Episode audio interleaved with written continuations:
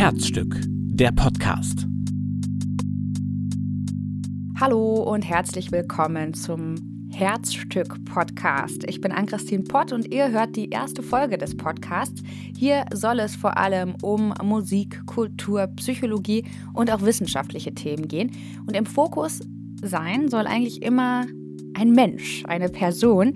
Und dabei ist mir total wichtig, dass ich nicht nur zum Beispiel über psychische Erkrankungen rede ähm, oder über Menschen mit Behinderung, sondern eben mit Menschen rede, die eine Behinderung haben oder eben eine psychische Erkrankung. Wie oft dieser Podcast veröffentlicht wird, ist noch nicht zu 100% klar, aber ich plane, ihn einmal im Monat zu veröffentlichen. Genau, und jede Folge soll mit einer Rubrik beginnen und die heißt Wissensdurst. Im Wissensdurst ähm, geht es immer um ja, ein, eine Neuigkeit aus der Wissenschaft. Wissensdurst.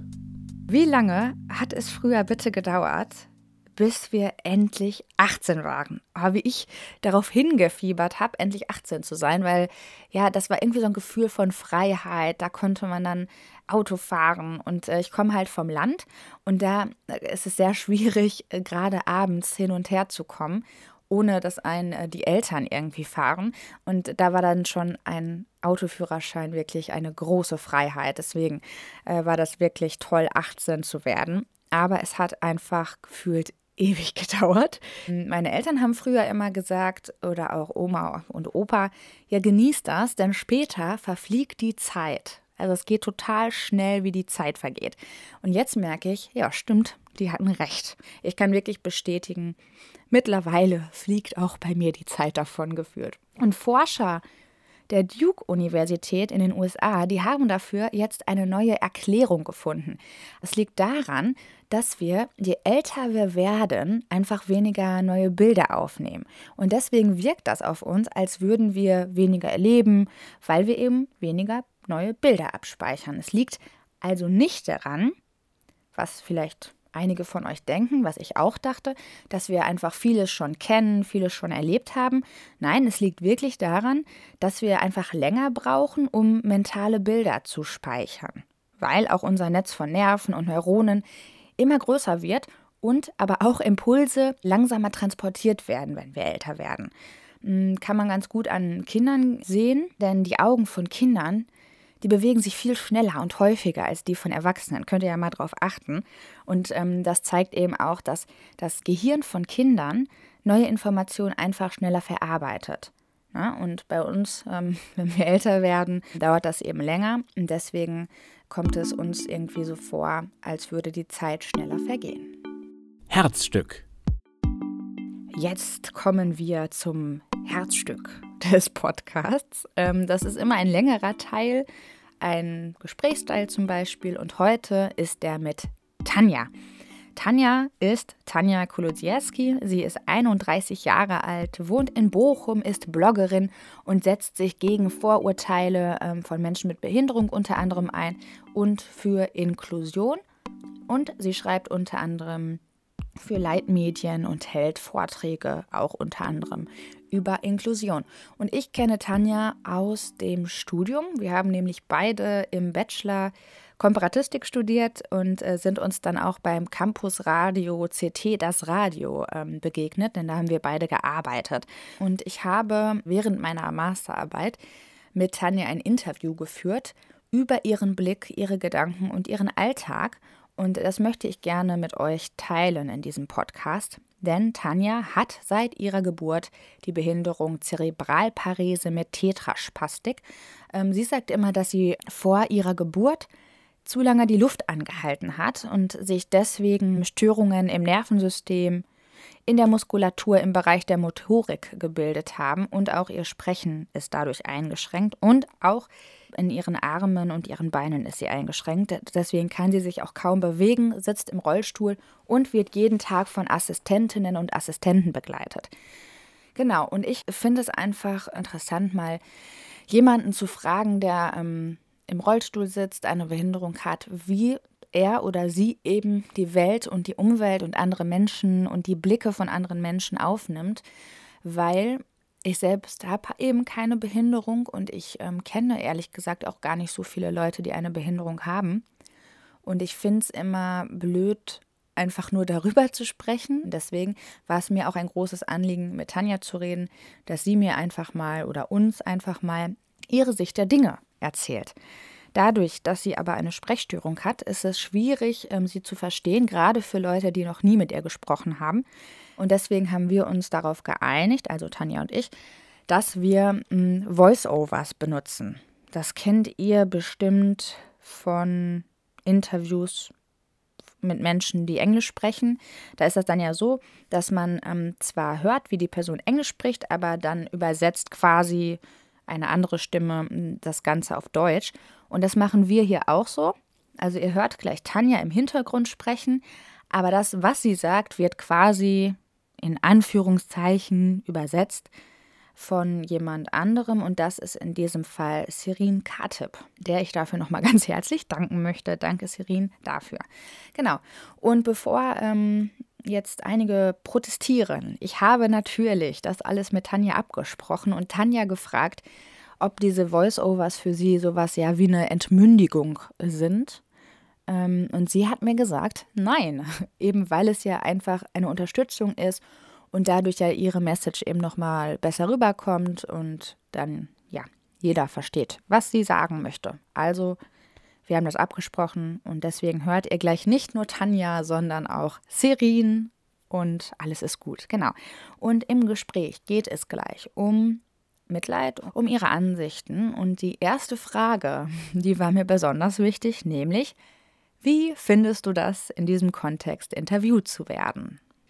auf der einen Seite es gut, weil ich also auf der einen Seite ist es gut, weil ich dann vielleicht die Möglichkeit habe, meine Sicht der Dinge zu sagen und vielleicht auch wieder ein paar Vorurteile wegzunehmen. Auf der anderen Seite ist es natürlich so, dass auch dieses Interview nur aufgrund meiner Behinderung zustande gekommen ist und wir mich eigentlich nur darauf reduzieren. Was aber auch automatisch passiert und solange ich damit helfen kann, anderen Leuten die Berührungsangst zu nehmen, mache ich das gerne. Helfen kann, anderen Leuten die Berührungsangst zu nehmen, mache ich das auch gerne. Ja, und damit äh, die Behinderung eben nicht immer sofort im Vordergrund steht, trägt Tanja total oft bunte Kleidung, färbt sich die Haare auch bunt, weil sie es schön findet. Dadurch ist es aber auch so, dass sie ähm, Blicke umleitet. Warum? Wäre halt in der Öffentlichkeit selten ich werde halt in der Öffentlichkeit selten als eigenständige Person wahrgenommen, obwohl ich ja extra so aussehe, dass ich viele eigenständige Entscheidungen bezüglich meines Aussehens getroffen habe. Viele eigenständige Entscheidungen bezüglich meines Aussehens getroffen habe. Es gibt durchaus Neugierige Blicke? Es gibt durchaus neugierige Blicke, das sind aber meistens die von Kindern. Von Erwachsenen gibt es entweder den Mitleidsblick, dass sie sich halt überlegen, dass sie nicht so gerne in meiner Situation wären, und es gibt den Ich guck nicht hin Blick. Ich guck nicht hin Blick. Selbst dafür gibt es einen Blick? Der hat meistens relativ kurz. Ja, der ist meistens nur relativ kurz und wenn du die Leute dann auch länger anguckst, gucken die halt sofort weg. Das ist halt immer sehr lustig. Das ist halt immer sehr lustig. Welchen Blick findest du am schlimmsten? Bei ganz fremden Leuten nervt bei ganz fremden Leuten nervt mich eigentlich eher der Mitleidsblick. Bei Leuten, mit denen ich schon einen Satz oder so gewechselt habe, nervt mich eher der leere Blick. Also man sieht halt richtig, dass die Leute mich als Rollstuhlfahrerin oder als behindert einstufen.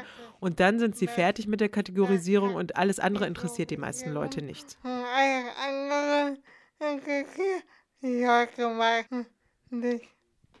Und was würdest du dir von den Leuten wünschen, die dich kategorisieren und dann nichts mehr von sich hören lassen oder nicht mehr auf dich zugehen. Dass die Leute anfangen, den Rollstuhl nur als dass die Leute anfangen, den Rollstuhl nur als Teil von mir zu sehen und nicht glauben, dass das meine ganze Persönlichkeit oder dass ich der Rollstuhl bin, sondern dass da auch noch eine ganze Persönlichkeit dahinter steckt.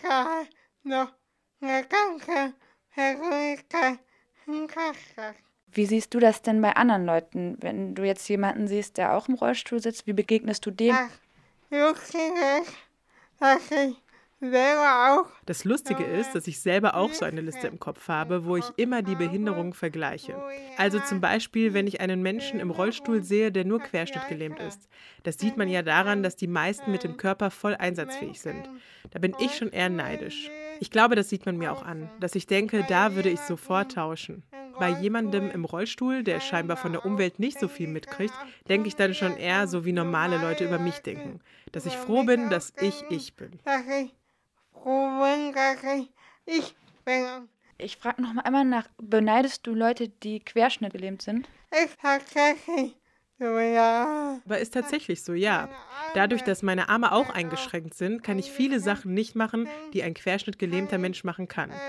Zum Beispiel kann ich ja auch nicht vom Rollstuhl alleine aufs Bett wechseln oder so, sondern muss halt immer gehoben werden. Das gleiche ist halt auch beim Toilettengang. Und ich kann mir vorstellen, dass sich normale Menschen da keine Gedanken drum machen. Aber aus meiner Sicht kann ich sagen, wenn man alleine auf Toilette gehen kann, ist das ein großes Stück Freiheit, die ich halt nicht habe. Toilette gehen kann, ist das eine große Stück Freiheit, die ich halt nicht habe. Spontan sein ist da also echt schwierig. Das wird, glaube ich, auch immer ein Punkt bleiben, der Das wird auch ein Punkt bleiben, der immer schwierig für mich ist, weil ich glaube, dass ich auch als nicht behinderter Mensch sehr viel Wert auf diese Spontanität gelegt hätte. Spontanität gelegt hätte. Denkst du da eigentlich oft drüber nach? Was wäre, wenn? Ist das so eine Frage, die du dir oft stellst?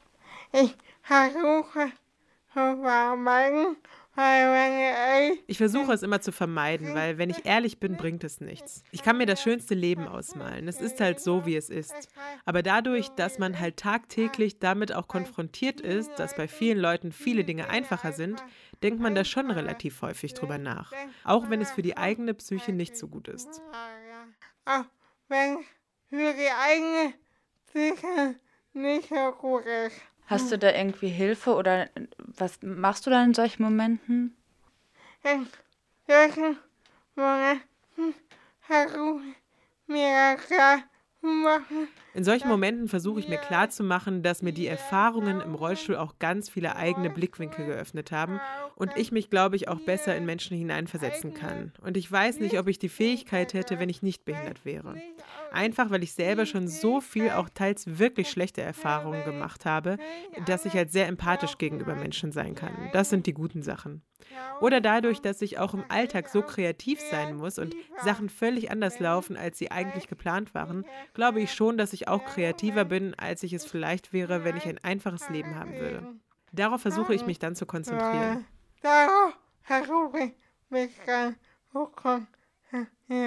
Und auch ein ziemlich großes Thema, Sprache und Behinderung. Weil halt, dass hier normale Menschen sich auch Ich weiß halt, dass viele normale Menschen sich oft darüber den Kopf zerbrechen, was sie zu mir sagen dürfen und was nicht.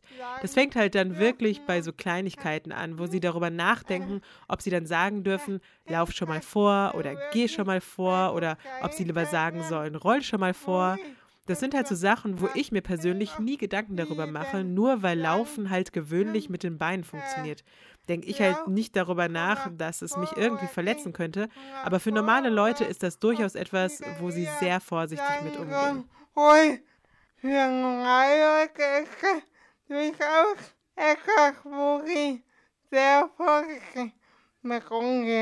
Und was dürfte man nicht sagen? Also was wäre etwas, wo du echt denken würdest, das geht zu weit, das finde ich blöd? Was ich halt nicht so gut finde, ist halt alles, was ich halt nicht so gut finde, alles, was mich als Mensch abwertet. Also zum Beispiel Begriffe wie Krüppel oder auch diese plötzlich moderne Verwendung des Wortes behindert, was ja momentan als Synonym für scheiße oder doof oder so benutzt wird. Eigentlich ist es mir sogar auch da egal. Aber ich weiß halt durch mein Studium, dass die Sprache das Denken beeinflusst. Und wenn ich in eine Situation komme, die mir nicht gut gefällt und dann Worte wie behindert nutze, ist es schwierig, das Wort in einer anderen Situation nicht negativ zu bewerten. Und mir macht Sorge, dass der Umgang mit uns behinderten Menschen dadurch wieder mit mehr Vorurteilen behaftet ist. Dann der Umgang mit uns behinderten Menschen auch dadurch wieder mit mehr Vorurteilen behaftet ist. Du hast voll oft normale Leute gesagt. Hast du dich damit nicht selber ausgegrenzt? Ja, ich habe Ja, ich versuche einfach zu umgehen, als nicht behinderter Mensch zu sagen. Vielleicht kommt das auch dadurch, dass ich mich sowieso nicht als normal erlebe und das aber auch gar nicht schlimm finde. Also ich finde normale Menschen auch immer so ein bisschen langweilig. Von daher ist mein normal oder nicht normal auch nicht irgendwie bewertend oder so. Ja, ich mein normal oder nicht normal auch nicht bewerten.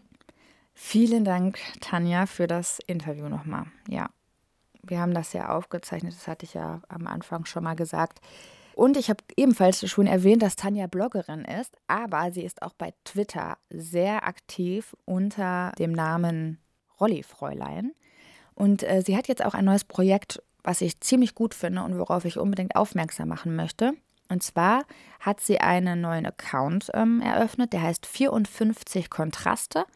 Und da twittern 54 Menschen mit Behinderung 54 Wochen lang über ihre Ansichten und Themen aus ihrem Leben. Und zwar ab April. Könnt ihr natürlich jetzt schon verfolgen. Oder wenn ihr selbst eine Behinderung habt, könnt ihr euch auch an Tanja wenden und dann eben auch vielleicht ja etwas über den Account und euer Leben twittern. Der heißt 54 Kontraste. Ohrwurm. So, und dann kommen wir jetzt zur letzten Rubrik dieses Podcasts, des Herzstück-Podcasts. Und das ist der Ohrwurm. Der ist mir wichtig, weil mir Musik sehr wichtig ist. Und ihr wisst, ich kann euch hier leider keine Musik spielen, aber ich kann ja trotzdem über Musik reden. Und ich habe mir überlegt, dass ich immer über meinen aktuellen Ohrwurm quatsche.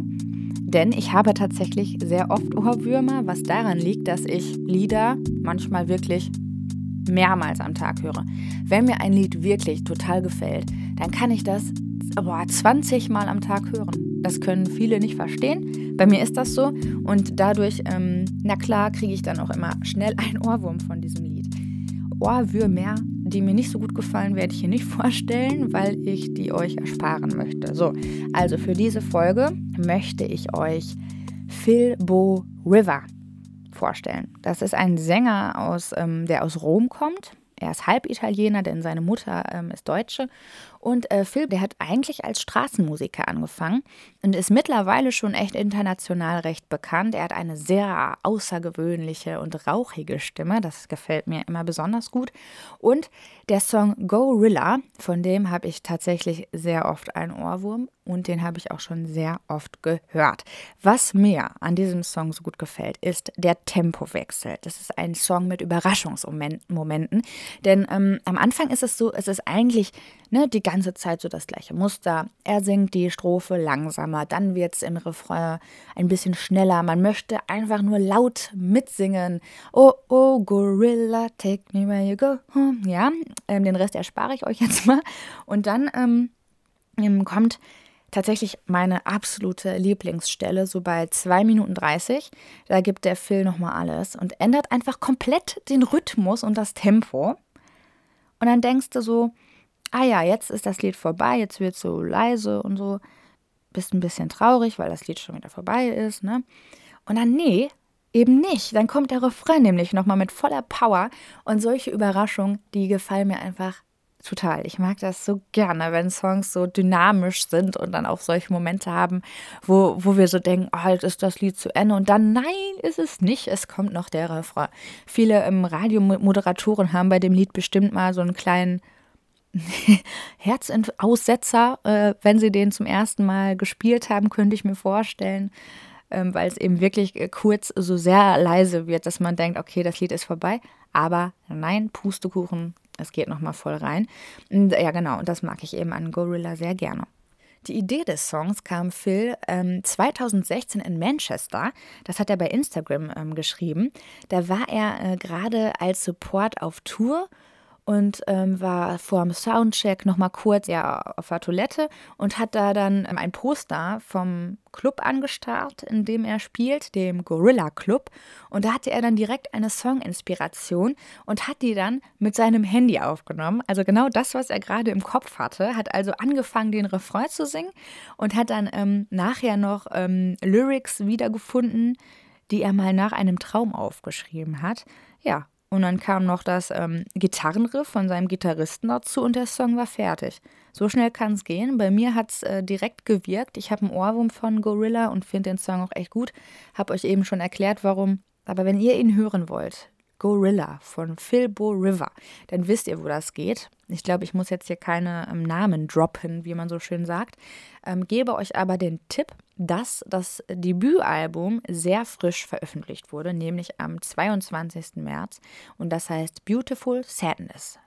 Ja, das war's mit der ersten Herzstück-Podcast-Folge. Ich bin Ann-Christine Pott und danke euch ganz herzlich fürs Zuhören und ein großes Dankeschön an dieser Stelle auch an Christian, der die Geduld hatte, mit mir diese Homepage zu bauen, die übrigens herzstück-podcast.de heißt. Herzstück selbstverständlich dann mit UE, ne, also herzstück-podcast.de und der hat mich auch, ähm, der hat mir auch das Sounddesign gebaut und hat mich einfach die ganze Zeit unterstützt. Danke dafür. Dann möchte ich noch Daniel für seine Stimme danken. Daniel Kur ist nämlich der Mann, der hier so Sachen sagt wie Herzstück, Ohrwurm oder Wissensdurst. Genau. Und dann äh, noch Lara, die hat das Logo entworfen. Und noch last but not least, danke Tanja für das Gespräch. Also tschüss und bis zum nächsten Mal hoffentlich.